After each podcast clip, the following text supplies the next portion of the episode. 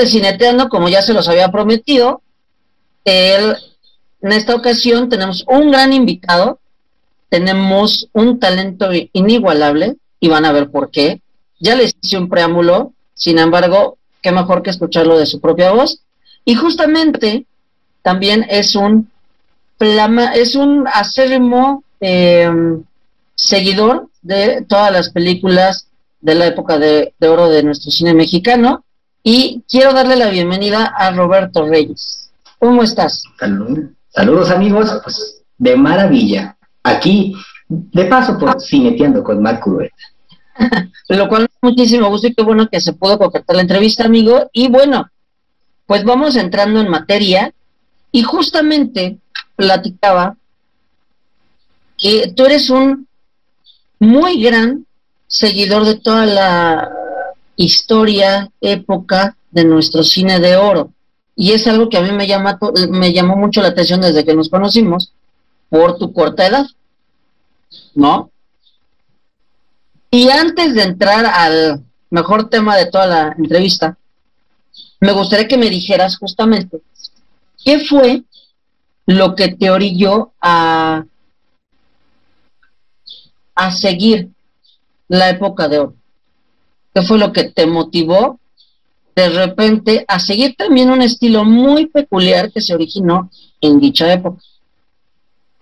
Pues son, digo, varias preguntas en una, no digo hoy ya de hace cinco años eh, para acá, quizás siete, pues ya un poco, diría tres, desde que, bueno, dos, desde que ya entré a la universidad, en la licenciatura en arte y patrimonio cultural, que me enfoco más en dicha época.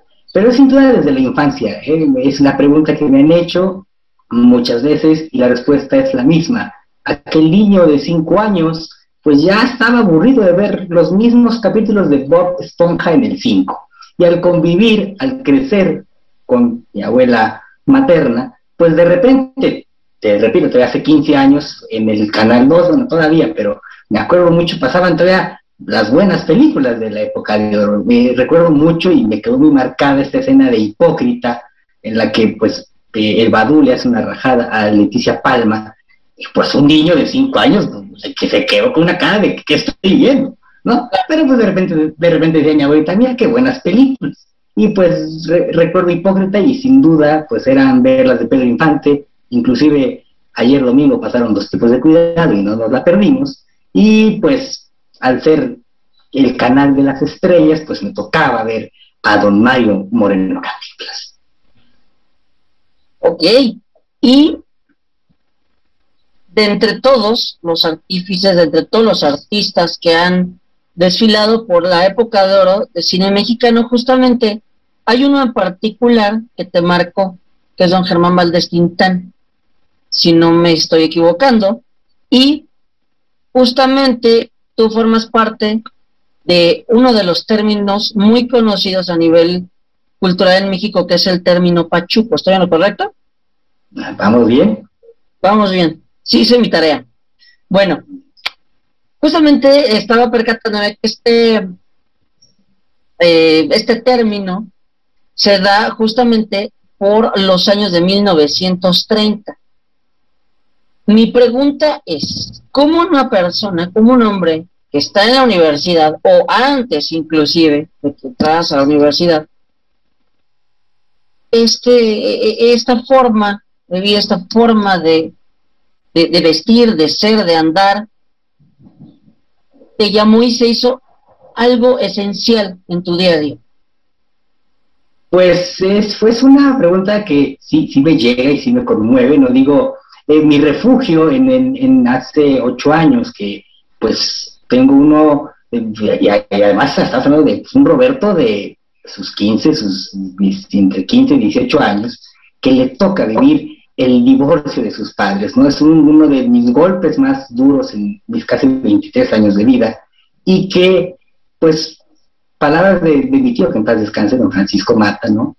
Que les dicen, me dijeron a mi mamá, mira, qué bueno que tu hijo se refugió en el cine ya teníamos los celulares, teníamos YouTube, y bueno, pues ahí me tienes pues, viendo películas de Tintán, que en efecto es mi cómico favorito, ¿no? Como crítico, también le aplaudo cosas a Don Mario, pero eh, en aquella época de oro del 48 al 60, Tintán se lleva de por mucho eh, en taquilla y de calle a Don Mario, pues más adelante nos damos unos, unos minutos para hablar de, de, esto, ¿no? muy, muy rápido, y, que me y que me refugio en el cine. No es el alcohol, no es el cigarro, no es alguna sustancia que están como que sí, como que no, fue el cine. Y como Pachuco, bueno, ya eso fue un poquito antes, pues que yo, la película que me marcó la vida, pasando por un tianguis en estos puestecitos de películas clásicas, me llamó la atención la de Cantando Bajo la Lluvia, 52-53 de Jim Kelly. Sí. Esta escena, esta escena en la que baila, ¿no? En la lluvia, y que tenía fiebre y bueno, ¿no? Todo lo que hizo Jim Kelly. Me, y quiero aprender a bailar aún tengo ese sueño. Y pues buscando estos zapatos, pues me llego a Granaditos, ¿no? Este gran mercado que está por Tepito, la Lagunilla. Y en efecto los encontré, pero pues no me alcanzó el cochinito. Y andando por los pasillos, veo unos zapatos de dos colores que me llaman mucho la, la atención. Y pues decido comprar estos zapatos de dos colores. Y al llegar a casa, pues mi papá me dijo que por qué compré estos zapatos de viejito ¿Mm? y pues que por qué no compré unos tenis. y, y, guardo los zapatos como, como un año, hasta que en un cineclub, que ya, ya no existe, que es el Centro Aliac, en República de Uruguay, pues ya había, iban a pasar películas de Tintán y luego se hizo un homenaje a Poncianito, Pepito. Y al llegar ahí, pues veo que llegan los señores vestidos con toda esta usanza, ¿no? Del sombrero con la pluma, la, ancha, el traje largo, el zapato de color, el tirante, bueno, todo lo que tiene que... Y esto me digo, mamá, es que conocí a unos señores que se llaman pachucos, que se visten así, y traen los zapatos que, que, están guardados, ¿no? Y, me, quiero vestir así, y desde hace, pues, siete años me fui adentrando y finalmente, pues, que soy uno de los pocos pachucos jóvenes que que ahora estamos en la Ciudad de México. Somos varios, pero somos contados. Sí, me he fijado que son jóvenes, pero que sí son varios, y eso me encanta porque aparte he seguido tus publicaciones, vi justamente la publicación que hiciste de referencia de Bailando bajo la lluvia y me encantó, me encantó justamente. Y mencionaste algo. Tú dijiste a tu mamá, acabo de conocer a unos señores que están así, así, así, se visten así. A mí me gustó también. ¿Cuál fue la reacción de tu mamá? De, pues, como te digo, ya se habían divorciado mis papás, ¿no? Entonces, ahí el enojón era mi padre, digo, pues, ¿sabes qué? Adelante, ¿no? Nos reuníamos en la Alameda, luego nos fuimos para la Santa Veracruz, al lado de la Estampa, luego nos fuimos para San Cosme, digo, hemos estado de parquecito en parquecito, y hasta, hasta que se forma como tal ya la Asociación Nacional de Pachucos, donde pues en años antes del COVID, pues teníamos la oportunidad de llevar toda esta cultura al Museo de las Culturas del Mundo, que está en la calle de Monedas, si no me equivoco, número 10, al lado del Palacio Nacional. Ok, entonces eh, la Asociación Nacional de Pachucos es reciente. sí. ¿Y cuántos son los miembros aproximadamente que la forman? Bueno, como tal, pues, te, te puedes decir unos, así, quizás 100, ¿no? y va creciendo pero lo importante es que también hace cinco años ¿no? tuve la oportunidad de viajar al primer congreso que hicimos en Ciudad Juárez, Chihuahua, ¿no? Y aunque estaba, eh, pues se dice, ¿no? Que por allá están feas las cosas, eh, había partido Juan Gabriel y entonces pues, estaban de luto, ¿no? Por, pues, el, por el vivo de Juárez. Entonces pues nos tocó una estancia entre lo que cabe bien, no digo, no, no pasó a mayores, y hemos logrado esta unión, ¿no? Los pachucos de la ciudad, ¿no? Con los de Ciudad Juárez, con los de Tijuana, algunos de Querétaro, Chinconcuac, o sea, como que ya todos nos hemos unido a través de un ritmo que si bien no lo bailaban en los 40, actualmente pues sigue siendo que es el danzón. Ok. Justamente danzón. Se me viene a la mente aquella película épica, danzón. Y tiene que ver también un poquito con la cultura del pachuco. Al igual, un poquito, digo, tampoco digo que mucho, ¿no? Pero sí no. Ya, es del 90. Exacto, exacto, ya creo que lo último. Sin embargo, creo que nuestro pachuco favorito y nuestro pachuco por excelencia sigue siendo don Germán Valdés Tintán, que que paz descanse, y casualmente o curiosamente, él marcó un referente en, la industria cinematográfica, pero después de él, por lo menos yo en mis 40 años no he visto otro Pachuco en el cine. O alguien que por lo menos quiera marcar de nuevo el referente como Pachuco en la industria del cine. De las películas de don Germán Valdés Tintán, que me encantaría decir, fueron muy contadas en donde no la hizo de Pachuco, pero la verdad es que sí, son, son contadísimas. Y aunque no tuviera el vestuario, ya la esencia ya salía, ¿no? Al final del día. ¿Cuál ha sido la película que consideras tú lo catapulta como Pachuco? Bueno, en la introducción decías que Pachuco nace en los 30, tenemos que nace desde los 20, acababa la primera acabó la primera guerra mundial en el 18 y se da un fenómeno de, de migración, ¿no? En un proyecto del bachillerato, y de baile mambo y, de pachuco, porque la migración sigue siendo pues, un tema del día a día en las noticias hoy por hoy, 2021. Y luego, bueno, estaban los afroamericanos, ya no, ya no podemos decir la otra palabra, del Harlem, ¿no? Que estaba Louis Armstrong, Cap Calloway, que es el primer pachuco como tal en el cine, Cap Calloway, y que Rosalía, la hija de Tintán, en el, en el Museo del Estanquillo, confirmó, bueno, le pregunté, y sí nos confirmó, que al estar en El Paso, Juárez, sabíamos que, aunque nació aquí Tintán, ¿no? se dice que nació en Veracruz, se dice que nació en Yucatán, que el papá era agente, agente aduanal, pero bueno, nació aquí en el Hotel Cortés, que ahora es el Museo Calus. Los niños se van a Juárez. Y pues eh, pasó, su juventud en Ciudad Juárez, entonces iba y venía del Paso, pues porque el papá era el agente aduanal y no decía nada. Y en el Paso conoció a pues, Pachucos, estamos hablando de los años 35, 40, y en ese entonces Resortes ya había ido a California con la gira del Pachuco Review. El primer Pachuco mexicano, podemos decir que fue Resortes. Ok. Eh, lo dijo también en una entrevista que se para Milenio.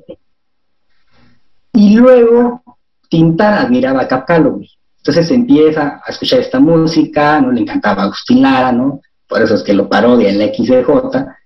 Y cuando estalla la Segunda Guerra Mundial, ya Tintán estaba con el Barco de la Ilusión, un gran programa con estos teatro estudios, nuestras fotos que están por allá inéditas que nos compartió el Museo de Tintán en Ciudad Juárez. Paco Miller llega a Ciudad Juárez, va para California con, eh, su gira, pero su cómico, que se llamaba Tetemeco, eh, ya no podía cruzar hacia la frontera, porque era, estaba la guerra y finalmente era un desertor. ¿No? Si pasaba, pues lo mandaban a las Filipinas y pues eh, no, no le gustaba, ¿no? O no hubiera querido. a, a, quien quieren en su sano juicio, pues saben, ¿no? Paso y me mandan a la guerra, yo aquí me quedo. Y es cuando le dicen, a, le dicen a, a Paco Miller, oye, pues en la XCJ pues, hay un cómico, bueno, a ver. Y en efecto, pues ven a Tintán, ¿no? Con estas, pues ya imitando a Agustín Lara, un, un programa que duró como 10 años, y se lo llevan, ¿no? Como pagó como el Pachuco Topillo Tapas, se lo llevan a California, y luego ya de ahí regresan a Guadalajara y finalmente triunfa en el Teatro Iris, me atrevo a decir, con un padrino de lujo, ¿no? Con esta, llega esta variedad al Teatro Iris en el 45 cinco, si no me equivoco. Y pues, si pones a Tintán en la. En, bueno, en, para anunciar, pues, ¿quién, conocía a Tintán? La marquesina, pues, ¿quién conocía a Tintán?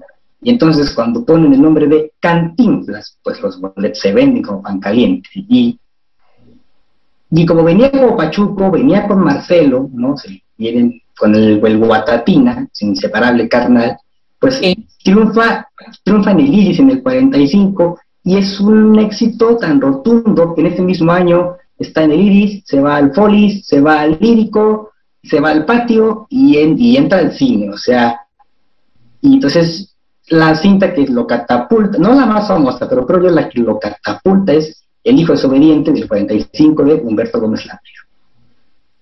Ah, ok, oye, qué, qué, qué, qué bonita forma y te lo digo con todo respeto, qué bonita forma de manejar los inicios de un grande como, como don Germán Valdés.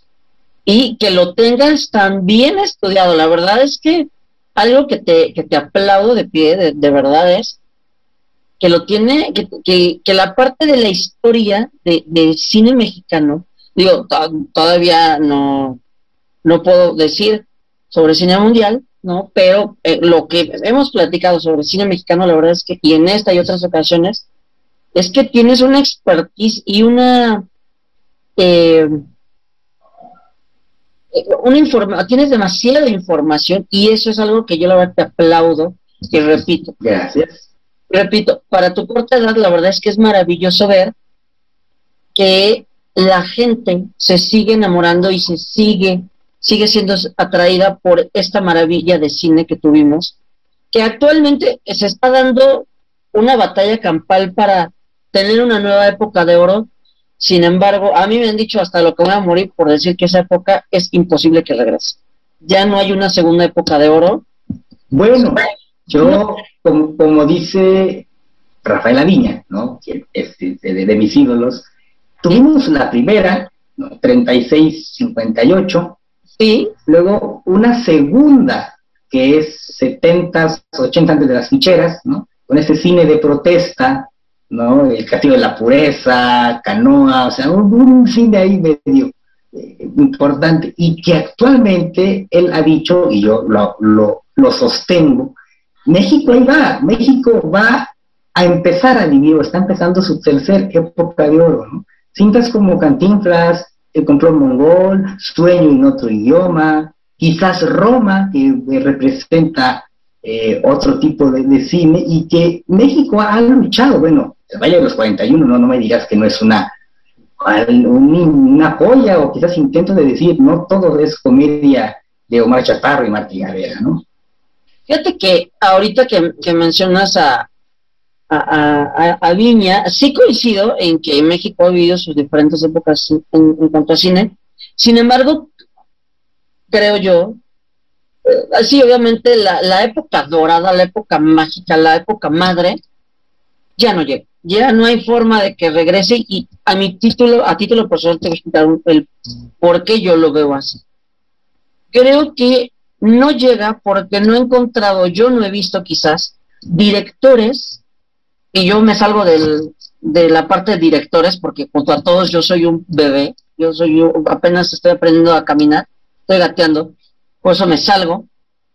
Yo no he visto que se produzca, se maquile la misma cantidad de películas y que cada una eh, se quede en el corazón de la gente. Te puedo decir que son contadas las películas y ya son muy contados los cineastas, pero también me he percatado que son muy poquitos los cineastas que están apostando por mostrar realmente la calidad actoral del talento y no el hacer películas que te reditúen y que aparte se vayan siempre a festivales. Creo que por ese lado dudo mucho que exista una tercera ola de cine de oro, lo dudo. Comercialmente hablando, sí creo que estamos dando una muy buena batalla hasta ahí pero culturalmente creo que seguimos todavía en el atolladero. Y creo también en cuestión, festivales en cuestión, creo que en cuestión eh, exponencial. Eso sí, creo que en calidad producto de exportación hay mucho talento ya, que ya está pegando con tubo en Estados Unidos, cosa que en años anteriores no se daba. Por ese lado, sí tenemos una época de oro, pero a nivel actoral, creo que sí. Y por el otro, eh, algo que tocaste es el cine de protesta, el cine entre 70s, 80s, donde eh, llega eh, Humberto Hermosillo, donde viene Casals, donde viene toda esa gama de cineastas que hacen un cine de protesta y que todavía, que todavía están. Arturo Ripstein, ¿no? Por ejemplo. Que, que acaba de hacer una película maravillosa y que justamente platicaba de yo no hago cine para quedar bien y para caerle bien a la gente, sino para que para contar algo y creo que esa magia es la que hace mucha falta. Esa magia creo yo también que es la que mantenía muchísimo a Tintan sobre Cantinflas. Porque Cantinflas terminó haciendo mucho cine de protesta y mucho cine populista al final de su, de su labor como, como artista. Ya las últimas películas ya eran muy, muy de populista. Tenían un, un toque muy específico para llegar a las masas. Pero en cuestión Tintán era diferente. Tintán hasta el final hizo siempre, mantenía su estilo muy vigente y mantenía su estatus y mantenía lo que quería decir y eso era algo muy importante. Por ejemplo, em, no nos vamos muy lejos, inclusive en especialista en chamacas, que hizo con Enrique Guzmán, también mantenía su estilo, ya no vestido de pachuco, pero ahí tenía todavía, daba sus brillos y daba sus tintes de. Entonces, creo que era un, más bien no creo. ¿Tú consideras que tanto Mario Moreno Cantinflas como Germán Valdés Tintán eran cómicos, los dos? ¿Los dos eran cómicos o, uno de ellos era mimo y el otro era cómico? No, porque, bueno, en los 90 surgen los comediantes. Sí. es toda, entonces, sin duda alguna, ellos fueron cómicos, son, fueron pilares del humor mexicano, y solo pues el dato, ¿no? Un Joaquín Pardavé, bueno, viene de la zarzuela, Así teatro de un Mario Moreno Cantinflas, es el mayor ejemplo del cómico que nace en una carpa, una carpa fea, si no me equivoco, en la que mi bisabuelo trabajaba, trabajó con él, el, el, payaso, mi bisabuelo, y lo conoció. Con, mi abuela Tatiana me dijo, se perdió la foto en alguna mudanza, pero ah, mi, mi, bisabuelo estaba con Cantinflas echándose un pulque en la Paloma Azul, que está afuera del metro eje central. Ok. Entonces, Cantinflas es el ejemplo del cómico de la carpa. Vendría Palillo, quizás Clavillazo, quizás Resortes, ¿no? Todas estas. Y que se ha dicho que Tintán nace en la carpa, pero no, Tintán nace en la radio. Limpiando un micrófono, empieza a imitar a Lara, le gusta al, dueño de la XJ, Pedro Meneses, y que Tintán, curiosamente, nunca pisa una carpa. Teatro, teatro de revista sí, el Polis, el Iris, el Blanquita, pero Tintán no nació, pero Tintán no nació en la carpa. Carpa, carpa, lo que era carpa, entre los 20 y los 30. Quedan, quedan, maravillosos, eran maravillosos. Tenemos al Panzón Panseco y al Panzón Soto, que hasta alcancías tuvieron, ¿no? Porque impulsaban a, a los cómicos. Claro. ¿Qué opinas? Ahora, por ejemplo, de, toda la llamada, por todos lados ya, hay dinastías, ya vemos dinastías por todos lados. ¿Qué opinas justamente de la dinastía Valdés? Nacieron con, una chispa, ¿no? En alguna otra entrevista y decíamos, y que sin duda Germán es quien se jala a Ramón, se jala a Antonio, se jala a Manuel para el cine, pero una de sus sobrinas, que eh, es hija de Rafael, ¿no? que era el manager de Tintán, de cierto modo, dice que también, él nunca hizo cine, nunca salió en alguna película, pero en las fiestas familiares, ¿no? Le llamaban, le llamaban el Hitler, porque era de un carácter, ¿no? Al ser el manager, y de un porte, de una eh, eh, dureza, ¿no? De me la, la, palabra, pero que en las fiestas con dos, tres copitas dicen que le ganaba a contar chistes a, inclusive a Tintán, ¿no? O sea, la sangre Valdés eh, fue, fue algo, ¿no? Que todos tuvieron, hasta Lupita, que falleció de los 100 años, y bueno, eh, Antonio, que partió en, apenas en, en, enero de, de este año, ¿no? Ahora, tenemos a la dinastía, obviamente, ya mencionada, pero nos falta el resto, que también está vigente dentro del medio del espectáculo, sin embargo, también se encuentra un poco alejada en cuanto a a continuar con el legado que dejaron sus antecesores. ¿Qué opinas al respecto? De los Valdés. Sí, pues Marcos hace un buen homenaje, ¿no? Luego está Germán Valdés III, que ha hecho algunos buenos, algunos buenos proyectos en Tellasteca. Ajá. Eh, Rosalía sigue trabajando con los libros, ¿no? No sé si se ve por ahí, pero este. ¡Ay, qué hermoso! A ver, ¿ese libro cómo se llama? Pintan todo por amor. Pintan todo por amor, ok. El libro más personal de la familia, donde pues, nos cuenta cómo conquistó a, su, mamá, a la señora Rosalía, ¿no? Y, y por qué también Tintán, a partir del 60, pues empieza a trabajar en aceptar todos los papeles, ¿no? Viene su decadencia, ¿no? Pero es cuando se sacrifica el trabajo por la familia, ¿no? Es algo que denoto de ese libro. Y por ejemplo, ahorita que mencionaste ese libro, y, algo que, que yo he notado muchísimo, es que te gusta leer, muchísimo. Y yo creo que has de tener, bueno, no sé ya cuántos libros sobre cine mexicano, pero me imagino que sí, muchísimos, más de los que nos podemos esperar. Bueno, pues sí, por ahí los podría ir pasando, ¿no? Pero bueno, están, salen los de Tintán, salen los de Pedro Infante, salen los de David Silva, ¿no? Este, ahora que el semáforo nos lo permitió, pues llegó una nueva adquisición, ¿no? vámonos, este que estamos en verde, según, pero bueno.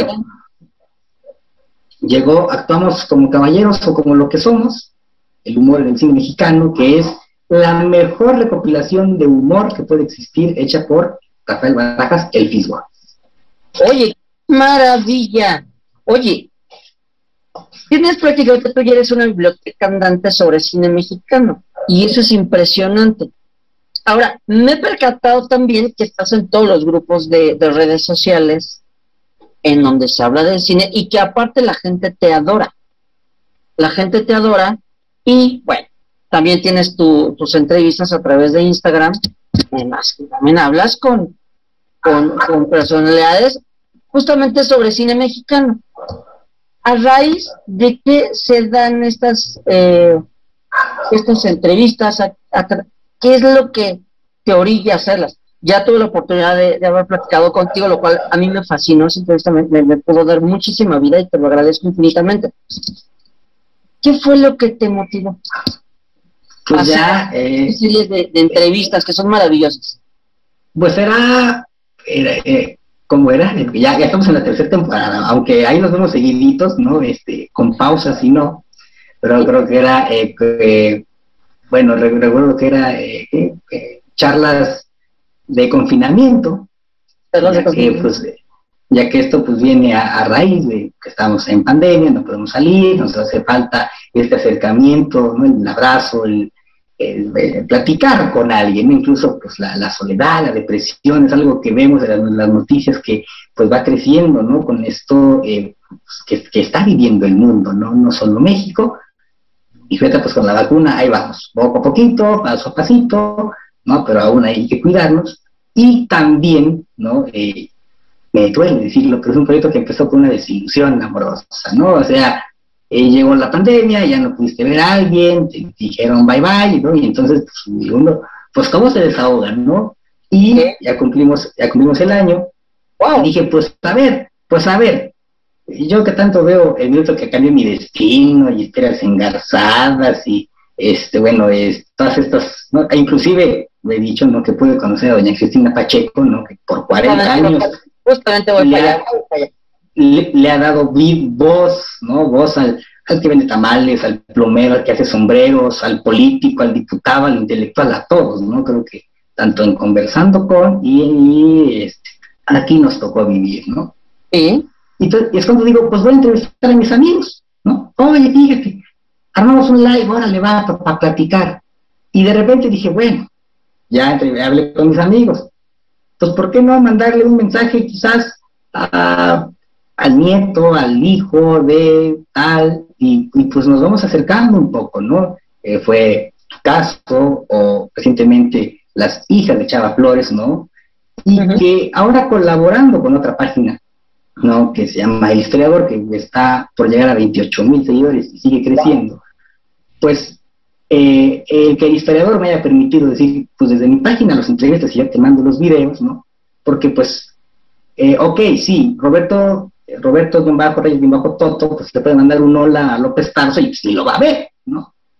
Pero a lo mejor una página que ya casi tiene 30 mil seguidores puede que se le interese, puede que le llame la atención conversar con esta página que es de las más grandes de Instagram de cine mexicano y que la meta es eh, hablar con López Tarso quizás un poco hacia los 60 con una Angélica María, ¿no? Y ahí vamos. Ok, me, eso, fíjate que eso me encanta, y, te repito, me encanta muchísimo el amor que le tienes al cine mexicano, me encanta muchísimo el respeto que le tienes aparte, el respeto y amor que le tienes también a, a, los pachucos y que formes parte de, porque aparte es, formas parte de la idiosincrasia, de la cultura, de la vida de, México. Bueno, que recordemos que también los pachucos no nada más estuvieron en México, sino también han estado en Costa Rica y demás.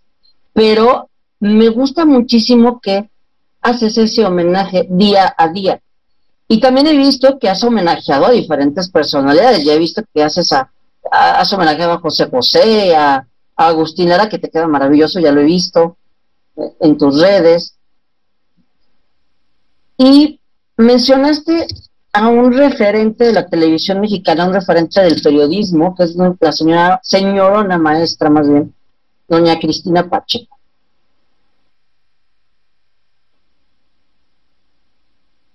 para ti el, el, poder conversar con, con, la, con la maestra Pacheco, ¿qué significa? Imagínate, de repente dicen, a pedir mi museo favorito, no que no voy a repetir, es el Museo del Estanquillo, el Museo de la ah. Católica, ¿no? Y que digan, pues eh, hablo de hace dos años, quizás tres, ya, ¿no? Se le va a hacer un homenaje por su programa a la señora Pacheco, es, entrada libre al público, ¿no? A quien quiera ir, bueno, hasta cierto tope, ¿no? A pesar de que no hay pandemia por el lugar, pues ahí, vámonos tempranito, ¿no? Ya, total llegar, como de los primeros, estamos sentados como dos horas quizás, ¿no? Pero ya es. Y pues ya nos contó cómo pues fue que conoció a Carlos Monsiváis, ya que el estanquillo, sabemos, es el museo dedicado a Carlos Monsiváis, y que incluso ahí, ahí están sus cenizas, ¿no? Que Monsiváis es quien le, quien le presenta, a José Emilio Pacheco, ¿no? Nos contó una anécdota muy bonito, ¿no? De que pues en la primera cena, ¿no? O comida que tuvieron ellos, ¿no? Pues José Emilio la toma de la mano y dice, ¿te quieres casar conmigo? Así, así de la, a la primera. Y que pues sin duda la señora acepta, ¿no? Claro que sí. Y que le cuesta trabajo llevar el apellido Pacheco, ¿no? Por las batallas en el desierto y todo lo que pues simboliza el nombre de José Emilio Pacheco como Carlos Monsiváis, ¿no? ¿Qué, ¿Qué, iban a decir? Que hay, la, esposa de este ya también escribe, bueno, ¿no? Toda una, un análisis, ¿no? Que, que le toca pasar, pero porque José Emilio, su esposo, la cobija, este escribe, ¿no? O sea, no porque seas eh, la esposa de él, no, porque tienes talento para esto, ¿no? Y que, y que se ve. Eh, me asombra, no ya hablando hacia acá, y decirle, señora, la admiro, ¿no? Qué gusto conocerla, siga adelante, pues dos, tres palabras, ¿cómo puede cruzar? No, hasta pastel nos dieron esa cosa. ¿No? Pues fue, fue algo muy, muy bonito para mí y muy importante, que aunque los mejores recuerdos no tienen fotografía, sí es importante, si se puede, pues tener estas lindas postales, ¿no? Y que, pues ahora doña Cristina también hace estos enlaces virtuales, ¿no? Me la imagino así de, oye, nieta, ¿cómo le muevo esta cosa? Ya le ponen ahí en la computadora a, doña nuestra, a nuestra querida Cristina y, y, logra hacer su trabajo aún en esta virtualidad. Y fíjate que es una de las, a, mi percepción, una de las mejores periodistas que ha dado el país y muy humana, muy humana, alejada de dimes, diretes, alejada de eh, politiquería y demás, sino creo que su, su responsabilidad social va muchísimo más allá y me encanta, me encanta verlo porque aparte era un referente también en, y sigue siendo en, Canal 11, es un, un referente completo. Cuando tú te interesas por eh, la, la, vida de los pachucos, por ser parte de, formar parte de, ¿cómo fue tu proceso de adaptación? ¿Cómo te integraste a ellos? Porque digo, obviamente pues al ser uno de los más jóvenes, y a lo mejor ya te encontrabas a mucho veterano, quizás, no, no lo sé, corrígeme, ¿cómo fue tu llegada? ¿Cómo se fueron dando, se fueron conociendo? ¿Qué has aprendido de los demás? ¿Qué, qué, qué, qué platican? ¿Qué intercambian? ¿Qué ideas? A ver, cuéntame un poquito de eso. Bueno, pues cuando nos reuníamos, ¿no? En estos distintos lugares, me tocó todavía convivir con dos pachucos que en paz descansen, que son Enrique Peirefite y que, bueno, todos los pachucos tienen una, un apodo, ¿no? Enrique Peirefite, el, el Aretes, ¿no? Que ganó concurso, aunque ya cuando obviamente ya, digo, soy pachuco, me he visto así, me, me empiezo a interesar por el baile, todo lo que significa el movimiento, tanto lo que dice la literatura, tanto como lo que los señores vivieron. Pues imagínate, el que me cuenten, no, que yo bailé con, eh, eh, bueno, siempre en domingo, se me fue el, otro, el otro programa, ¿no? Y que ganaron con el siempre en domingo, y que en el carnaval de Veracruz también ganaron el concurso de danzón, ¿no? Y que Perefites grabó una película, California Dancing Club, ¿no? Que ni porque bailaba un swing acrobático, como no te lo imaginas, me tocó ya verlo en a sus noventa y tantos, en una depresión, ¿no? Por la partida de su esposa, donde pues ya medio se vestía, medio salía, o sea, me hubiera gustado verlo como lo vi en la película, ¿no? O sea, claro. Como este señor que un poco amargado, porque era muy serio, don Periquite, ¿no? De, ah, ya no me digan, no me pregunten, ¿no? Lo veo tan feliz bailando con su esposa en la película, ¿no? Digo.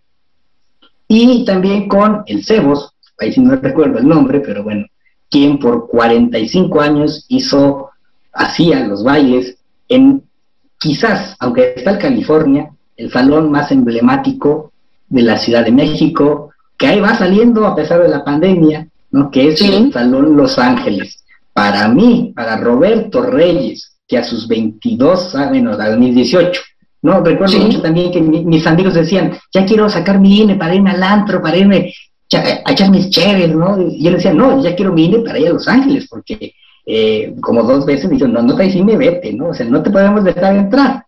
Es que es emblemático, tiene, tiene muchísima historia, demasiada. Entonces llego con la INE y ahora sí ya, ¿no? ¿Ya? Quítate, ahí te voy. y, y entonces me tocaron dos bailes todavía de pachucos y lumberas, y que me sentía en los 40, o sea, tienes a la orquesta de Pérez Prado, tienes a la danzonera Serina, sí, ya son los hijos, los nietos, incluso vendieron el derecho del nombre, pero sigue siendo la orquesta. Muy bien. Entonces está Pérez Prado, Serina, ¿no? Quizás la Santanera, ¿no? Tocando en este lugar, están los pachucos, están las rumberas, en un, en un sano ambiente, Quizás uno sí se sale a fumar, pero son señales grandes, y uno que otro pues se, toma su, su, cervecita, pero hasta ahí, ¿no? No, no se ponen hasta, hasta las chanclas. Entonces, la primera vez, ¿no? Que fue, sin duda fue en estos bailes, lo que significa para mí, tanto la primera vez que fui como las, los tres años que lo frecuenté, ¿no? Y que era extraño ir, ir todos los martes, ¿no? Todos los, todos los martes del 19 no fallé a Los Ángeles, entonces pues fue, eh, fue gratificante y en efecto, de que me cuenten sus historias los señores, pues vas aprendiendo, ¿no? De repente, uno de los, de los pachucos con quien hablo, pues casi no diario, pero sí de vez en cuando, el gato, Jesús Valle el gato, ¿no? que ese ganó, pues tanto salió en no sé cuántas películas, ¿no? Iba, iba a salir en Danzón, ¿no? El, que baila con María Rojo, pero como le dijeron que no le iban a pagar, le dijo, no, entonces te mando al otro. Entonces, hoy, hoy se arrepiente digo, señor, la película ya es de culto, ¿no? O sea, Sí, claro. pero, pero, es que hace 30 años pues yo quería para mis tortillas y no me, no me iban a dar, de verdad, tenía que mantener una familia. Entonces, ve, cosas. Entonces, siempre ha sido gratificante al menos convivir con personas adultas, con personas mayores, ¿no? Nuestros, dicen, de la tercera edad, muy, muy mal, yo digo que es la, la edad de oro, ¿no? Porque, pues dicen, qué feo es llegar, pero más feo es no llegar, ¿no? Entonces, este, ahora pues estas películas, ¿no? Siempre estos referentes, el padre de Hawkins, que, que dura realidad lo que es la vejez, y que el baile pues ayuda a nuestros eh, eh, personas de la edad de oro, ¿no? Que me encanta, al menos cuando iba esta palapa, llegan con sus bastoncitos ahí apenas paso a pasito, empieza a tocar, tocan un, tocan un mambo la orquesta, por ahí en el bastón, se quitan 60 años y se mueven como de 20, ¿no? O sea, muy bien, señores que a sus 80 brincan y, ¿no? O sea, digo, cómo la música revive, ¿no? Y que, pues, algunos por la pandemia han partido, ¿no? Y que, pues, el baile, mientras haya música, hay que bailar. Hoy por hoy ya es deporte y ahí tenemos que activarnos también, ¿no? No hay que ser tan sedentarios. Entonces, lo que me han inculcado es el buen vestir, el buen bailar y, sobre todo, el respeto. Mencionaste una palabra clave, el respeto. ¿Qué es el respeto para ti? Bueno, no hablemoslo como que el Pachuco es un gentleman, este caballero que en inglés, que llega a la hora que hay que llegar, ¿no? que hay que esperar a la pareja de baile, ¿no? Que el que se quitaba el sombrero cuando pasaba una dama, ¿no? Al decir buenos días, buenas tardes, ¿no? El sombrero que era símbolo de, de respeto. Y que sin duda alguna, pues se, ha perdido un poco, ¿no? O sea, y que también ves un Pachuca y los respetos, ¿no? Porque también algunos eran bronqueros. Entonces, es el respetar los valores que se han perdido ahora con las redes, los TikToks, etcétera, ¿no? Completa y absolutamente de acuerdo. Ahorita me mencionabas justamente los sombreros y, y, y, la parte de modales. En cuanto a vestuario, yo he visto, por ejemplo, que le ponen su plumita y el sombrero debe de ser de cierto tipo, de trajes, de trajes pero es traje cruzado, ¿no? Que yo recuerdo que en la época de los noventas el traje cruzado regresó y ahorita ya no existe, ya, ya esos trajes cruzados ya no yo tengo por ahí uno, me acuerdo. Eh, o los trajes a rayas también, o cierto color de trajes, el, el, el pañuelito en, en, en el saco también, pero algo que creo que caracteriza o, es como su emblema son los zapatos. ¿Por qué zapatos bicolores y no de uno solo? Pues, fíjate qué buena pregunta. Pablo. sabemos que la pluma es porque es símbolo de identidad. Estos mexicoamericanos que se van eh, para California con el programa Brasil en los 40, pues, ¿no? es lo que dice Octavio Paz, que no son ni de aquí ni de allá, ¿no? Por eso me choca yo de Octavio Paz, ¿no? Creo que era una mezcla y me lo que significa el pachuco, pero la pluma era la identidad. somos mexicanos, aunque estamos en otro país buscando una vida mejor. Sí. El, el, reloj de ferrocarrilero, nos lo contó otro pachuco, que casi llegaba a los 100 años, este pachuco, que él sí se fue, ¿no? En, aquel entonces de mojado y pasó, y que el trabajo que se le daba al mexicano no era el de la siembra, era el de echarle carbón al ferrocarril y que era un el más pesado que, ni siquiera el afroamericano se Wow. Entonces, eh, y que eso era desde lado del ferrocarrilero. Y la cadena, pues es como los esclavos de, nadie, ¿no? Es sí, claro. pues desde, desde Hidalgo, ¿no? La abolición de la esclavitud y bueno, todo lo que significa el movimiento afroamericano, ¿no? De ahí que estaba Cap Calloway, Louis Armstrong, Elia Fiedler. Todas esas cantantes jazzistas, ¿no? Pero fíjate que el zapato de color sí no, hoy por hoy no, no sabía decirte, pero creo que, pues, al querer llamar la atención, los trajes sí, porque el primer sastre que hizo el primer traje se llamaba Harold C. Fox, y que al haber escasez de tela, nada más era o negro o café, quizás blanco, no, no como era morado, amarillo, naranja, ¿no? y que eh, tenías que decir muy bien qué color y tomarte muy bien la medida porque pues no había tela por la guerra, entonces eh, apenas y cerraba el traje, que por eso quizás los marinos les agarran un coraje y se da esto de los ocho y rayos donde se enfrentan marinos con pachucos, ¿no? Que los marinos golpean a los pachucos, ¿no? Eh, los desnudan, ¿no? Les queman sus trajes en frente de ellos, ¿no? Y, Válgame. Apenas pasó la efeméride, fue hace 73 años, ¿no? Eh, un poco como lo de los 41, ellos nomás querían bailar, no estaban haciendo nada malo. Sí. pero pues, y yo sí digo, fue el coraje de los marinos, que a pesar de que soy fan de Kelly, no me gustan estas películas de Levando Anclas, ¿no? Donde pues vemos a Kelly con Sinatra bailando, está vestidos de marinos, muy bonito, porque pues sé que los personajes creo que se fue una imagen errónea, ¿no? O sea, y que los marinos pues se tenían que ir a la guerra y que los pachucos pues, estaban a gusto yo a con Glenn Miller, con Tommy Dorsey, con, bueno, en cantidad de, grandes bandas que había, ¿no? Y que pues es como yo como estadounidense tengo que ir, ¿no? A enfrentarme con, los del eje, y estos que no son ni de aquí están como si nada, como si no pasara nada, o sea, pues estás, o sea, un poco eso, y que hace 70 años ser pachuco era, era mal visto, ¿no? De repente a mí también me han discriminado por ser pachuco llegamos a ir a comer a un restaurante y, ¿no? y usted no entra o, te ven feo, ¿no? Entonces, y yo por eso, desde que salgo de mi casa, salgo, salgo eh, vestido así, porque me siento orgulloso de, pertenecer a todo este movimiento, que en lo personal, creo yo, es la primer tribu Oye, y, y, lo cual me encanta, yo no sabía justamente de la parte de la discriminación que hayas pasado por ser pachuco. O sea, es en serio que puede haber gente, digo, ya sabemos que, bueno, el tema de la discriminación es enorme e interminable. Pero por ser pachuco, o sea, por... Eh, bueno, hasta en el metro una, vez, una vez, ¿no? no digas eso. Señores, dejen de cancelar a todos y discriminar hasta porque pasa la música, pues hacer cosas. ¿Qué vas? No me haces eso. Sí, me ha tocado y uno pues se pone en su plan acá de aguas porque te saco la navaja, ¿no? en serio, sí, pues sí. Pero, o sea, por ser pastor, porque digo, al final del día, pues sí, marcaste una diferencia. Y, la verdad es que te soy honesto, sigue siendo eh, sorprendente, sigue siendo bello. La, para, para mí es bello y a mí me da mucha vida siempre que subes una foto tuya vestido de tatu. A mí me das mucha vida, porque ya quisiera yo ver gente de mi edad, a mis 40 o gente un poquito más, que esté orgullosa de ellos, ¿no? Que esté... imagínate, en el metro, o sea, en un vagón que de repente entra un pacho, pues, este, este monta la máquina del tiempo, ¿no? O sea...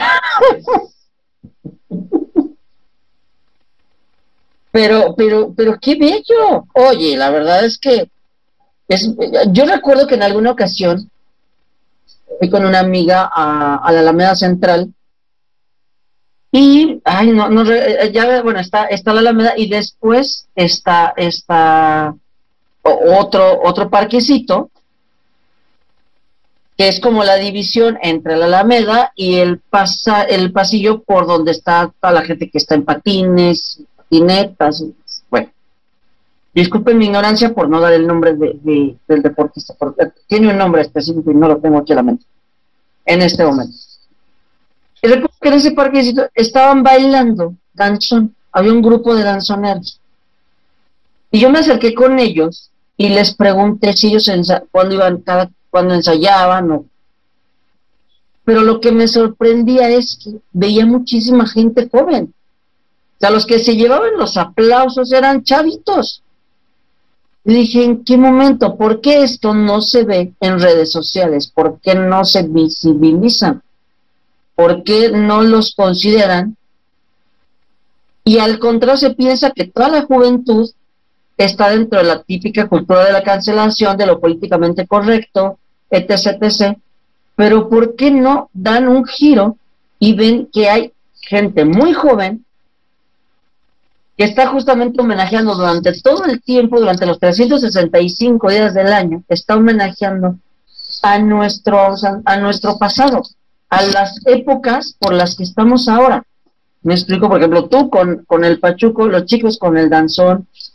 Eh, ¿A qué crees que se deba esto? A que no están volteando los años.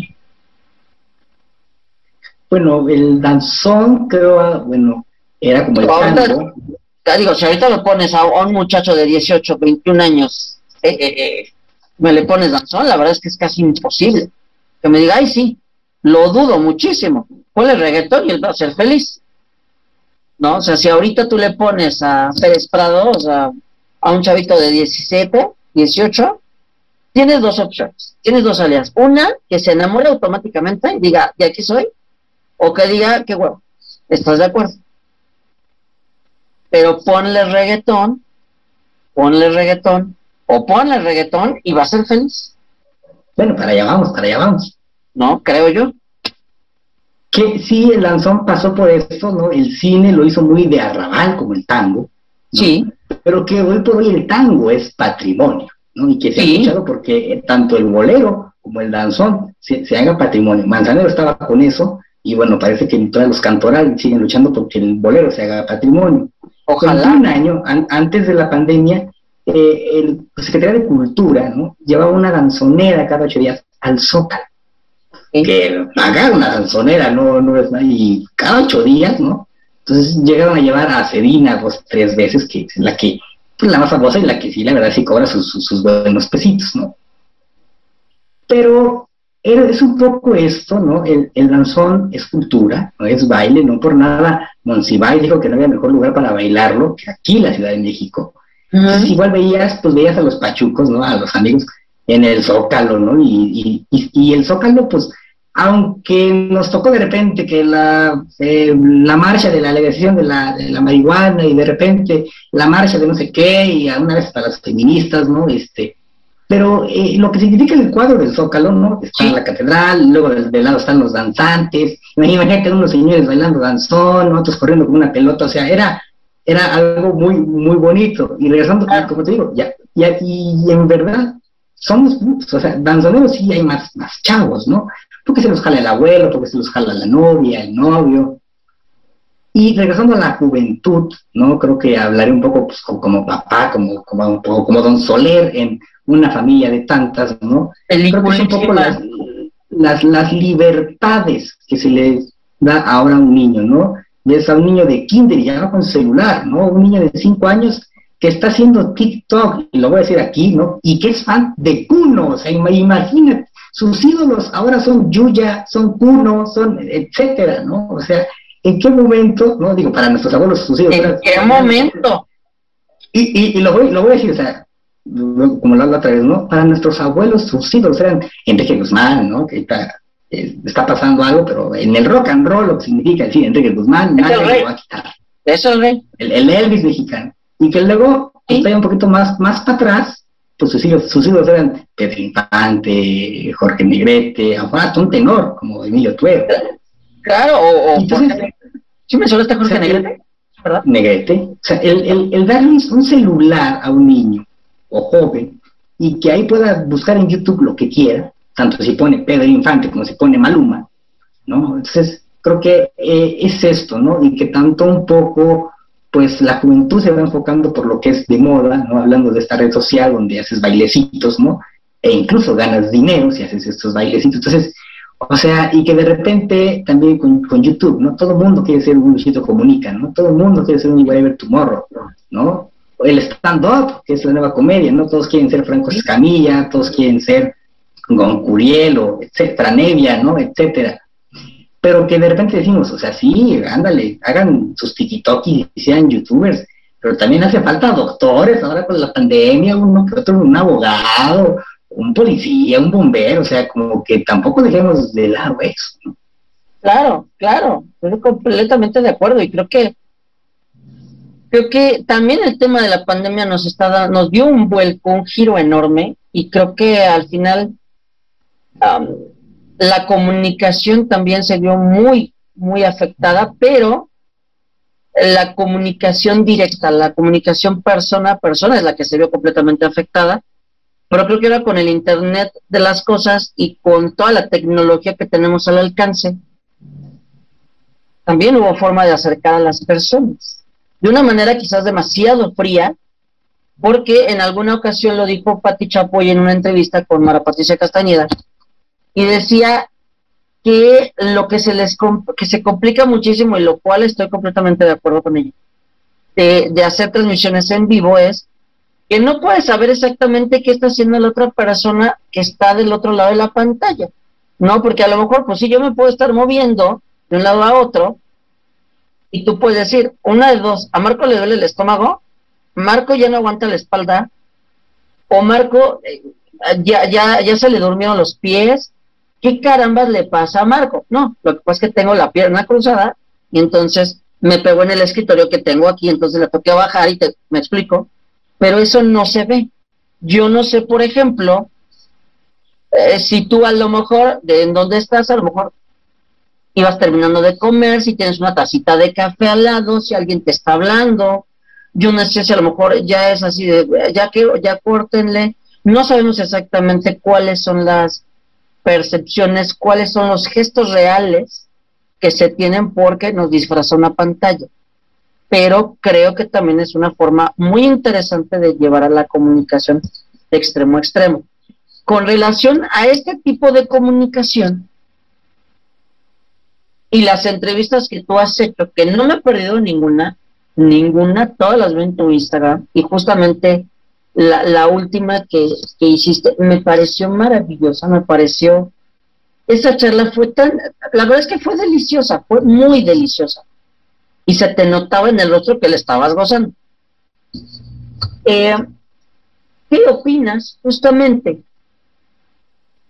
sobre el, el tema de que ahora también la Cineteca va a lanzar, y con esto me gustaría cerrar, eh, una plataforma vía streaming, que no le encontré la parte streaming por ningún lado, no le encontré como la, la, fuerza para competir, para que la gente pueda ver las películas que están en cartelera desde la comunidad de su casa. Según yo, es un estilo Cinepolis Click, pero le John muy más se supone que ya lanza plataforma de streaming. ¿Tú qué opinas sobre esta nueva eh, ¿cómo llamarle sin, sin agredir a, mi, a la gente de la Cineteca? ¿Cómo le, cómo le llamas a esta nueva Nueva, nueva, normalidad. A la nueva normalidad. ¿Cómo le llamas a la nueva normalidad que quiere vivir la, nueva, la, Cineteca? Bueno, fíjate que hablando de las entrevistas, la, que disfruté, no sé si te refieres a la de las hijas de Chava Flores. Sí, me, a mí me encantó. que me estaban en Acapulco. Ok es un dato que se vale decir. Entonces, desde hasta Palapa te estás enlazando hasta Acapulco, imagínate, ¿no? Hasta Coyoacán, hasta, ¿no? Ahorita, ahorita estoy platicando por los horarios, ¿no? Bueno, con la que hago seguido es una amiga de Colombia, pero ahorita ya estamos pues, a la par con los relojes. Y pues que te puedes enlazar bien con alguien de Venezuela, que es Pinot. Entonces, imagina, imagínate, a lo mejor pues vaya, que yo vaya a Venezuela o para que venga a México con o sin pandemia, pues es un gastito, ¿no? Entonces, claro. para hacerlo presencial, y que es un poco lo que te permite, eh, si bien la, virtualidad, en lo personal, las clases es donde me veo más afectado, ¿no? Al no tener el maestro, oiga, profe, ¿cómo? No, porque o tenemos la cámara apagada, porque como dices tú, estamos desayunando, o ponen la licuadora, estamos en la casa, sí. la lavadora, ¿no? Entonces, pero que, que también nos hemos adaptado al Zoom, al Classroom, a, pues, al, bueno, al, al Google de las tareas, se me fue quitar el nombre, ¿no? Entonces, y que alumnos como profesores vamos con esta nueva virtualidad, vamos adelante. Seguramente me tocará un otro semestre en línea, dado que mi plantel donde estudio, pues eh, llegábamos por la línea 12, que ya sabemos, sabemos lo que pasó. Entonces, pues se, será en línea. Y hablando de la cineteca, bueno, veíamos hace un año que, bueno, hasta Cinemex ya iba para afuera, ¿no? Iba era tanta... Sí, ya ¿no? Que Cinemex dijo, ¿saben qué? Pues yo ahí muere, yo ya no puedo con tanto gasto, yo ya me voy. Decías tú, el ir a echarnos el cafecito, ¿no? Al, a cualquier, al restaurante de su gusto, claro. O, o, el helado en el parque, ¿no? O sea, este contacto con el amigo, con el, ¿no? O sea, se vio afectado, yo lo digo que fue otra pandemia, ¿no? Sí la del COVID, sí la de la violencia en casa y también la de, pues, el distanciamiento social, ¿no? Que a todo mundo, no creo que a nadie diga, ay, no, yo, estoy, yo estoy a todo dar solo, ¿no? Porque hasta Mowgli en la selva necesitaba ayuda de Bagheera y de, y de Balú, ¿no? Entonces, no, podía, no, nadie puede andar solo por la vida, ¿no? Eh, hace ocho días me tocó ser eh, funcionario en el INE, ¿no? Y, si salimos temprano, a diferencia de otros conocidos, pues es porque fuimos un, gran equipo, trabajamos todos en equipo, haces esto, lo otro, al momento de separar, o sea, y hicimos un trabajo bien, ¿no? Entonces, y logramos apurarnos y salir temprano, ¿no? Se cumplió con el requisito. Eh, y el cine, sin duda alguna, se vio afectado, como pues, tú y yo, que somos cinéfilos, pues lo sabemos, ¿no?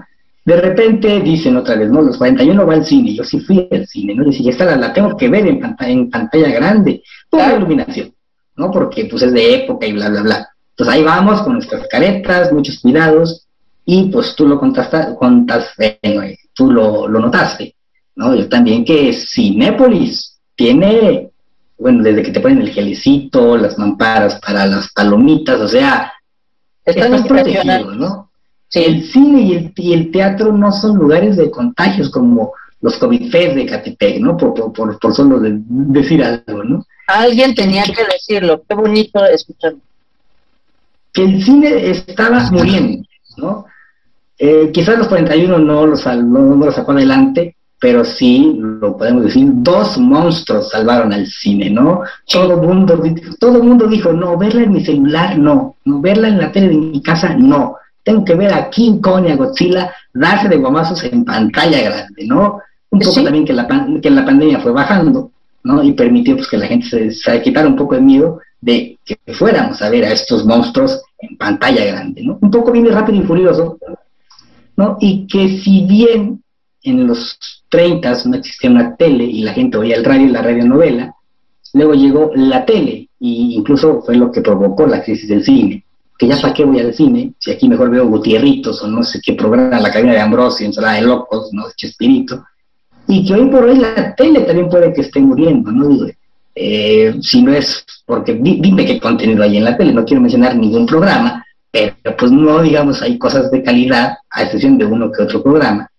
Claro. que esta, esta libertad que hablábamos de internet, de me voy a me voy a YouTube y busco lo que quiero ver y me aparece desde cualquier canción, cualquier película en renta, ¿no? Y, que, y, que, y, que, se da esta guerra de las plataformas digitales, ¿no? Netflix, ¿por qué no Blink? Déjame, déjame decirte que al estar con Televisa, Blink tiene grandes películas mexicanas, o sea, me acabo de decir, quizás las mejores están en Blink. Aunque una es, lo que, es lo que dicen. Unas las compró eh, Total Play, eh, Amazon Prime, donde está pues, remasterizado el, el, el, Conde de Montecristo, ¿no? ¿Qué, trabajo hicieron? Hombre, ¿qué Entonces, el que la cineteca diga, pues, ¿saben qué? Pues, y que además se acabó el fondo de ahorro, la, la cineteca, ¿no? O sea, se acabaron el cochinito para pues, mantener el lugar. Dijeron, que no hay de otra, no hay de otra, presencial no se puede. Vamos a tener que entrarle a este nuevo modelo de negocio, si quieres verlo así, que sin duda alguna, sin duda alguna les va a funcionar, porque son películas que no encuentras en ninguna otra plataforma. ¿no? Estos festivales del francés, ¿no? Por ejemplo, con la bella época, ¿no? O sea, que no la encuentras ni, ni, ni, ni, en el, ni en el Cronópolis de la esquina, ¿no? Entonces, pues poder ver estas películas a través de nuestro celular o conectado a la pantalla, creo que la cineteca también tiene esta magia, ¿no? De preservar, de fomentar, Y, que entonces, o sea, yo nomás diría así, así, la tragedia, que se queme la cineteca, esperemos que no pase, ¿no? Otra vez. Esperemos que no, no, una segunda no, espérate. Bueno, que, que la cierren, que se cierre la cineteca y que se cierre la filmoteca de la UNAM. Imagínate que ya, no, que ya no puedas prestar esas películas, preservar, conservar, difundir, y que sin duda alguna eh, a la virtualidad y que esta, este nuevo modo de vivir, que es de aquí para adelante, aunque pues duela decirlo, ¿no? Eh, es para sobrevivir. Que el cine presencial no va a morir nunca, como no ha muerto la radio, como no ha muerto la tele, pero que pues pues hablábamos de estos conciertos, ¿no? Que, o obras, cualquier cosa virtual, ¿no? todos se cooperan para el boleto y pues varios cuates pueden tener la liga de acceso y ver lo, mismo desde la comunidad de su casa, ¿no? Justamente ahorita que mencionabas eso, de, sobre el modelo de negocio, por ejemplo, a diferencia de un Blim, a diferencia de un Amazon, a diferencia de un, de, de un Disney Plus, a diferencia de un Netflix, que pagas una suscripción mensual, una cuota ya fija, y puedes ver todas las películas sabidas y por haber que quieras, y puedes repetir, quitar, meter todo el tiempo que tú quieras. Te puedes desconectar, conectar y no pasa nada. Leí que en la parte de la cineteca es, pues sí, vas a tener que pagar el boletito normal por la película que vas a ver y solamente vas a poder pausar 10 minutos. Ni un minuto más, sino por 10 minutos. Casi, casi nada más voy al baño y me regreso. ¿No? Y lo, me parece muy bien en cuanto al catálogo, porque sí, hay películas que tristemente no se pueden estrenar en salas comerciales por los tipos de géneros, porque las distribuidoras dicen, no me interesa, y en Cineteca son un hit, dicho por la gente de la Cineteca, de programación de la Cineteca. La película que peor le va pues, dura siete días en cartelera con lleno total, a la que peor le va, y a la que mejor le va sí son 15, 20 días en cartelera, más la reprogramación en eh, las proyecciones especiales en los ciclos que, también se avienta la Cineteca, que a mí me encantan. Pero, por ejemplo, en este caso, cuando tenemos del otro lado todas las opciones de ver 20 mil millones de películas, un catálogo extenso por 100 pesos, 200 pesos, se me ocurre, y de repente acá voy a ver una sola película, la voy a poder pausar una sola vez, y eh, el costo va a ser a lo mejor la mitad o la cuarta parte de lo que gasto mensual, sí valdría la pena como modelo de negocio. ¿Calculas tú? ¿Crees tú que sí valdría la pena para ir arrancando? Estás hablando, estás hablando de la Cineteca Nacional, ¿no? O sea, donde, donde en presencial no nunca vas a ver Avengers o Cruella, ¿no? O sea, claro. un, un cine muy específico. Pero aquí la pregunta es, ¿qué prefieres? ¿Cantidad? Donde tienes, estás suscrito a cualquier este, plataforma digital y, no sabes ni cuál ver, porque ahí está esta y está, y, no, pero y esta, o sea, y total, acá, y, acabas viendo la que pasan en el 5, me cae, me cae porque me, sí, me, ha pasado, ¿no? en, el, 5 está Yumanji, y acabas viendo la del 5. Ah, sí, que viene así. Entonces, creo que el modelo va bien, quizás no dudo en que diga, ¿saben qué? Pues sí, por sus 100 pesos, 200 pesos, vale, todas las películas. Pero creo que también al ser la cineteca no lo va a hacer, ¿no? Porque, o sea, tampoco le conviene y en esta crisis de la que se quiere levantar, pues creo, respeta un poco, ¿no? Quizás vas al sanitario antes y ya pones la película, ¿no? Y es, vamos a respetar lo que es cine, aunque sea cine en casa, pero es la cineteca en, es la cineteca en tu casa. Entonces, oh, entonces, eh, acostúmbrate a que sea como la experiencia personal, pero en tu casa, ¿no? O sea, tú te haces tus palomitas, tú te haces tu bebida, pero es poner la película corridita, ¿no? Nada de me paro, nada de acá vengo, nada de, ¿no? O sea, es la cineteca en tu casa, ¿no? Y creo que uno como cinéfilo, cinéfilo, tiene que respetar eso. Nada, de ponle, pausa cada rato, no, o sea, estoy, en, estoy viendo una película, ¿no? O sea, es corridito y que nadie me moleste, paga el wifi, bueno, no sé si tenga que ver para lo de ver la película, pero bueno, pongo que sí, bueno, no pelo el mensaje, no contesto el teléfono y disfruto la.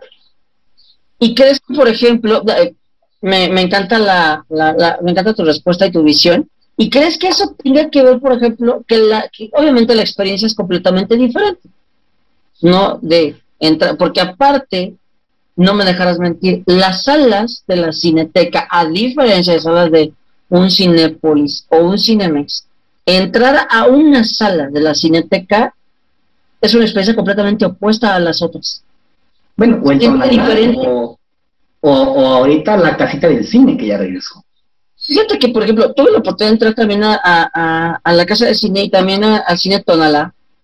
Y sí, se siente una vibra muy bonita, muy especial, algo muy acogedor, algo, algo muy bonito, muy bello, a diferencia de un Cinepolis o un Cinemex en donde sí, vas casi siempre ya con la imagen del niño bueno, el niño muy fuerte, que ya llevas tus nachos, tu palomito, tu como, ¿no? Pero en la cineteca, por ejemplo, cuando yo, yo he tenido la oportunidad de ir, es una sensación indescriptible. O sea, no, no hay adjetivos como para poder soltar esto. No, es una sensación realmente indescriptible desde que llegas hasta que te vas. Desde la persona que te recibe en la puerta, con eh, eh, empezando por los boletos, ¿no? Empezando por los boletos, empezando por la taquilla, empezar, es diferente. Y algo que a mí me encanta de la Cineteca, que creo que es algo que también la mantiene muy vigente, es todas las charlas que tienen porque aprendes muchísimo, ¿no? Aprendes cosas que, normalmente no, no, no puedes escuchar o ver en otros lados. Y ahorita que, que, me, que, dije charlas, te quiero hacer una pregunta a título muy personal. ¿No se te ha ocurrido acercarte a la gente de la cineteca para dar charlas? Es siempre voy a decir, como, como a mí así, pero es, ah, es, es, es, como, como todos, ¿no? O sea, el cantante de ópera que llega a Bellas Artes, uy, bueno, bueno, no, o sea, no, o sea, hay que llenar formatos, vamos a ver si, si en verdad cantas ópera, entonces aquí es como que, aquí es como que, oigan, pues este, buenas tardes, ¿no? yo soy estudiante de arte, a lo mejor dicen, no, hasta que tengas el título, o sea, ah, bueno, sí bueno, pero con un empujoncito, vaya, me refiero, si te ese empujoncito, te, te latería, por ejemplo, si, si en alguna ocasión platicaras con la gente de la cineteca, no sé. Yo recuerdo que, te, lo platico porque yo recuerdo que una vez acudí a la cineteca porque si iba, recién yo entraba al radio. No, apenas iba entrando al medio, antes de que soltaran el mostrar. Y em, se estaba, se iba a proyectar los de abajo, casualmente de mi abuelo, y yo no la había visto nunca en cine, jamás, nunca. Así que no es cierto, Marco, pero es cierto, nunca. Entonces ahí me tienes a mí, o sea, yo, yo era, no sé, yo el pavo real a todo lo que daba, porque voy a ver una película de mi abuelo en la premier, la premier casi, Para mí era premier, para mí era el estreno, ¿no? Para mí era eso. Invité a toda mi familia, a la gente, y pendejo, este loco que, pero para mí era casi casi como si hubieran este vuelto de más allá de mi abuelo para presentar la película, en una de sus mejores obras, precisamente. Pero después viene otra segunda programación y se iba a estrenar La Noche de los Mayas. Y se dio la plática justamente sobre el escritor de la, de la película, era, era la plática introductoria de, cómo nació La Noche de los Mayas, quién hizo la música, etcétera. Y al final, si iba a dar la proyección de la película, tontamente a mí se me ocurrió hacer un par de correcciones y presentarme como el nieto de, en plena plática. Y estaba en aquel momento el, director de la Cineteca y la jefe de programación. Vete tú a ver. Y de repente tenemos fallas en, en, en, nuestros proyectores, no podemos estrenar La Noche de los Mayas. Y cambiaron y pusieron una de, de Juan Orol, ¿no? Yo así de, este, gracias por, por, sí, distancia, ¿no? O sea, está bien. O sea, o sea, como, te digo, el que esa persona dijera, no voy a pasar las del santo, por favor, o sea. E, exacto, entonces, y creo que. que regresen, que regresen, y qué bueno que regresó el señor Pelayo. Exacto. Justamente, eh, eh, justamente eh, en aquella época, el de programación, ya sabemos quién era, ¿verdad? Que, nadie quiere todavía. Y dijo, y así salió y dijo, no, pues disculpen, pero hay una falla. Entonces, se terminan todos, y con los que se quieran quedar se quedan, y de la sala que estaba a reventar, se quedaron como 30 personas. Lo cual a mí te voy a decir una cosa, a mí me dio muchísimo gusto. Dije, qué bonito que el público sí sea fiel y dijo, yo voy a venir a ver esta película y de aquí no me sacan. Y si no es esta, me retiro. Eso a mí me encantó. Cuando salgo a platicar, a reclamar, obviamente, me entero también ya me presentan al señor Pelayo tenemos unas pláticas ahí, justamente eh, por ahí andan las fotos. Y me pregunta, y, él fue el que me dijo que si no me gustaría dar pláticas de cine, por eso se me vino a la mente. Yo nunca dije que sí, la verdad, porque dije, no, yo arrancando y yo era muy sonado. No, no, no, no voy a poder con el paquete frente a 200 personas, no me aviento, ¿no? Bueno, eh, con esta pregunta en el Museo de las Culturas del Mundo, pero usted... Sí, puede, señor. Usted tiene una capacidad oratoria impresionante. Allá, voy, pues. Ah, muy bien, muy bien. que del ah, Te voy a compartir la foto, por ahí la, encuentro, en la que me tocó dar, una vez y fue eh, la proyección de la película, o sea, primero te aguantas una hora aquí de que nada, vamos, vamos a ver el rey del barrio, y bueno, no, yo, quizás como público, ¿no? y, el alemanismo y la Quintana, bueno, todo, todo el, como público. Y en efecto, eh, yo fui ponente, ¿no? donde pues dijimos, vamos a ver la película y esto, y vean esta escena, y cáchenla bien, y luego acá, y luego cuando se le cae el tambor al, al cuando está Tongolele, ¿no? y que lo alza, y dice, Gilberto se me cayó, y se ve en la escena. O encima del mayor cuando se cae Vitola, ¿no? Pero que no la pudieron repetir porque era de una sola toma, porque el rollo pues, era son 10 minutos, pues el rollo no alcanzaba, entonces se cae Vitola y quedó grabado, no se podía repetir. Pero Estrado dijo que fue la escena más difícil de todas, por la, la complejidad de el Mario. Entonces sí me tocó dar estas charlas de vamos a ver, primero nos aguantan una hora y después ya la vemos en pantalla grande, pero con todo este análisis de por qué verla, entender esto, entender lo otro. Y te digo, está la foto en la que se tengo como a 200 gentes ah, anotando y poniendo listas a lo que pues uno, dice, ¿no? Oye, qué bonito. Yo, yo, yo, esa no me la sabía yo. Esa yo no me la sabía. Ahora ya lo Obviamente sí, las culturas del mundo, ahora lo que significaría para Roberto Reyes, en la Cineteca Nacional, si lloro, ¿no? Sería genial, sería maravilloso, porque aparte es una, es una biblioteca andante. Es una biblioteca, o sea, tienes datos muy precisos, eso es lo que a mí me tenía con la boca abierta. Tienes datos precisos de fechas, colores, detalles, diálogos, eh, casi casi hasta temas de vestuario, o sea, tienes todo tan, tan, tan bien, tan presente que eso lo hace invaluable. Entonces, la verdad es que sería, sería una joya, ¿no? Entonces, la verdad es que yo estoy feliz de, esta plática. Y bueno, para concluir, algo que le quieras decir a, nuestros seguidores, algo que le quieras mencionar a la gente que nos está viendo, que va a ver esta entrevista. Pues para los amigos de, de Cineteando tenemos que decirle, una, que no dejen morir al cine, que vean cine y más ahora que aún seguimos en casa, pues disfruten la, la película que ustedes quieran, sea de la época de oro o no, sea la más nueva, como quizás Cruella, que tiene un vestuario y una joya también de película, ¿no? O sea, y que si tenemos la oportunidad, vayamos al cine presencial, no dejemos morir al cine.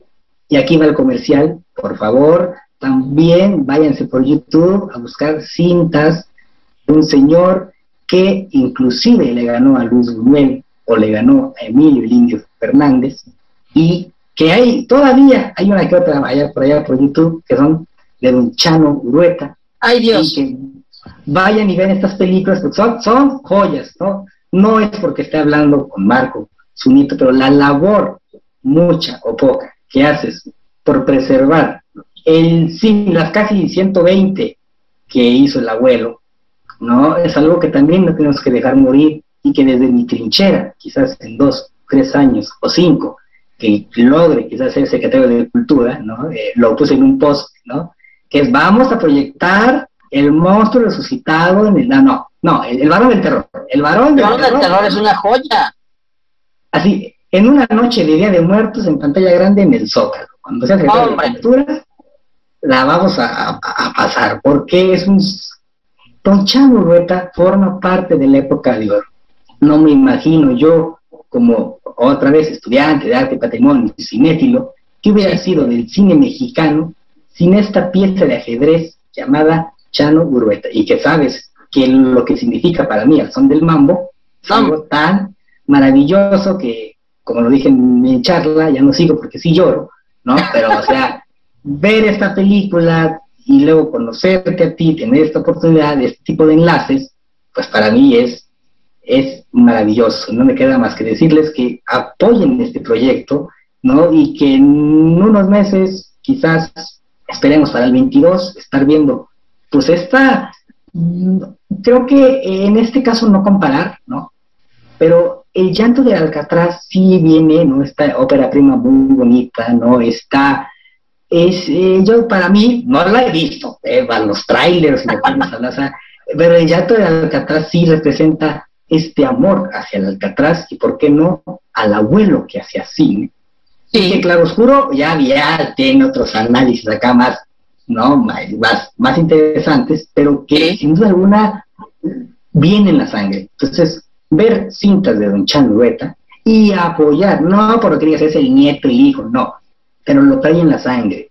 No, no por nada, Chano Rueta fue el maestro de Arturo Ripstein, ¿no? Sí, dicho por él, dicho por él, no él, por él, él, él, lo, eh, eh, él, lo dice en la entrevista de YouTube, ¿no? No fue ni Roberto, fue Chano Rueta. a mí, me, a mí me, enloqueció esa entrevista porque eh, varios compañeros ya me habían dicho, es que siempre lo dice don Arturo Ripstein, que en libros, que en entrevistas, pero yo nunca lo había escuchado, o sea, de viva voz no, y cuando me me man, todo el mundo me mandó, de verdad, hubieras visto mi WhatsApp y mi, y mi inbox cuando salió la entrevista, o sea, de verdad, todo el mundo me estaba mandando el link. Mira la entrevista, don Arturo Rips, ya lo dijo para que nos creas, y así de, y sí, te, voy a ser muy honesto. A mí me podían haber dicho, es que don Arturo Ripstein lo decía. Pues es que yo no veo nunca en dónde lo decía, o sea, jamás. No, o sea, ¿dónde? O sea, no encuentro nada donde me digan eso. Entonces, cuando se me hacía un lindo gesto, pero decía, nada más lo están diciendo para andar quedando bien todos. Cuando todos me zorrajan el link con la entrevista, me dijeron, ahora sí ya nos crees. Y la verdad es que me encantó la forma en la que lo dijo, el respeto con el que lo dijo.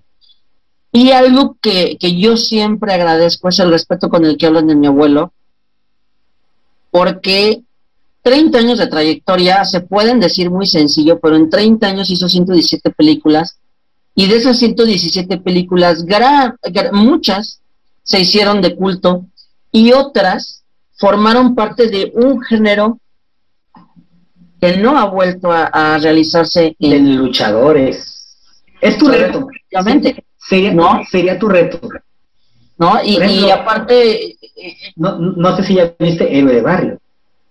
¿Ya vi qué, perdón?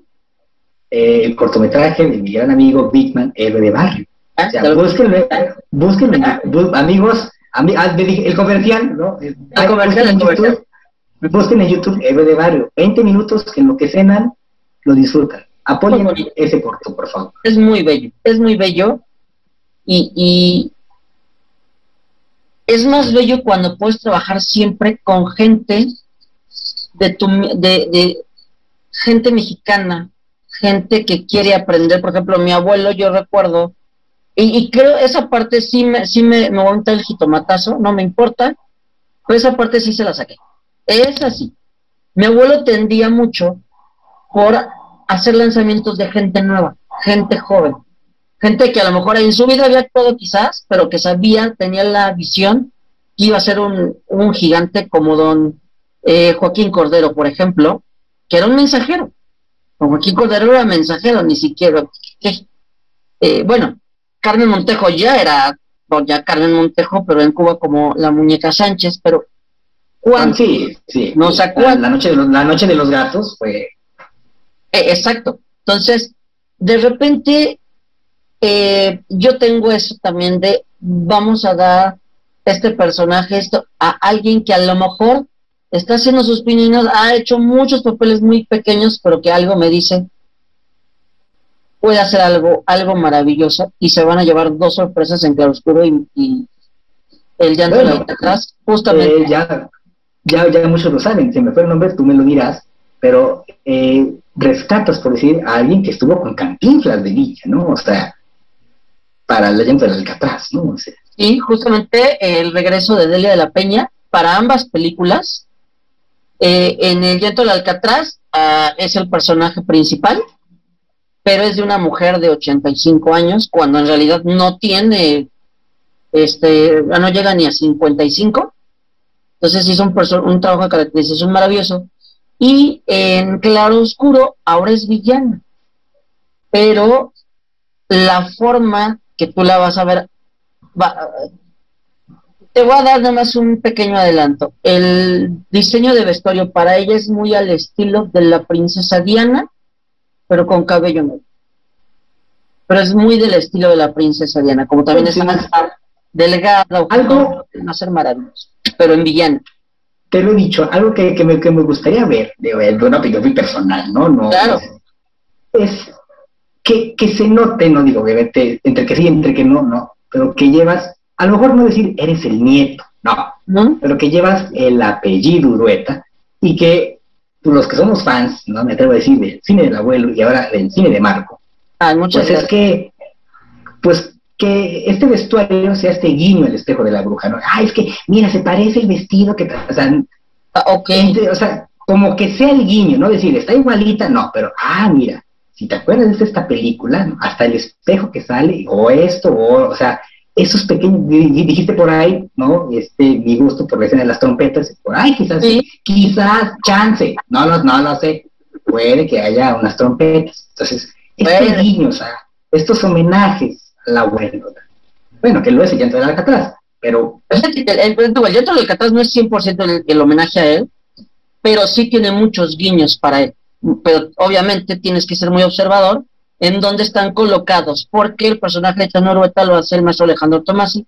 Es una participación especial muy pequeña, pero muy significativa en, en dentro de la historia. Ahí prácticamente la participación de Alejandro Tomasi te explica mucho con lo poco que, que, que, él que percibes en su, en su escena, en, en, sus escenas, más bien su participación, te das cuenta de parte del final. Él prácticamente está también presente en el final de la historia y está presente en una plática y en varias con la abuela. Pero debes de estar presente, quizás ya no físicamente, físicamente cuando sale Alejandro, pero en el resto de la historia ya no está físicamente, pero sí están muchísimos guiños, muchísimos elementos. Bueno, que los tienes que estar observando y que te van a encantar. Vas a decir, ah, mira, esto, esto, esto que hizo Alejandro, y lo vas a empezar a hilar y te va a encantar. Fue una manera muy emotiva de hacer un homenaje, pero algo que sí me voy a aventar un spoiler es, en el final del llanto del Alcatraz, sí aparece el rostro de nuevo. Eso sí te lo puedo decir. Muy sutilmente, pero sí aparece. Bueno, un poco esto, bueno, ahora regresando al padre, ¿no? O sea, como, o sea, nada más es un, bueno, casi un departamento donde se, graba la cinta y cómo va jugando poco, poco a poco el departamento, ¿no? Que no es el mismo y la pintura, digo, sé, sé, que es muy nueva y muchos no la han visto, pero bueno, lo que significa la pintura y cómo todo va cambiando, digo, son cintas que hay que observar mucho. Y, porque, claro. ¿no? estaremos viendo aquí todo lo que pasa en dentro de Alcatraz. Y por último, ya tengo ya el comercial, es que regresando al Pachuco, el limbo de González Iñárritu, veremos Pachucos. Nada, más imagínate. Ay, no me digas eso. Bueno, ¿dónde que yo soy fan de Iñárritu? Eh? O sea, yo soy, yo estoy enamorado de Alejandro González Iñárritu. Yo soy su fan de Hueso Colorado. Yo soy mucho, el día que me lo presenten, el día que yo lo conozca, me voy a quedar mudo. De verdad, yo soy su fan. Más que, bueno, del toro es fantasía, Cuarón. bueno, yo sé que. este. no. Mira, te voy a decir, este, ya, ya, ya, este, te voy a decir una cosa. El grado de, de, de admiración que tengo por Iñárritu es el mismo grado de admiración hacia mi abuelo. Es la misma línea. A esa misma línea. Porque Alejandro González Iñárritu es extremadamente realista, algo que a mí me encanta. Para prueba, Renací. El Renací. Para prueba. ¿Tiene películas maravillosas? Claro, por supuesto. Amores Perros es una auténtica joya, fue su ópera prima y con la que pegó porque pegó. No había de que, pues vamos a darle chance a ver para la siguiente, no. Pegó con todo. Sacó toda su, su, su, su toda su, su, su, armadura, toda su balística, todo lo puso ahí, echó todo el ahí, y pegó. Y ahí, y, ahí, y ahí viene el nuevo cine mexicano. Déjalo ahí, de ahí, época de oro. Ahí. El nuevo cine mexicano. De ahí arrancó, fue el parteaguas, me queda clarísimo. Cuando hace el renacido, recuerdo que me preguntaron, ¿qué opinas sobre el renacido?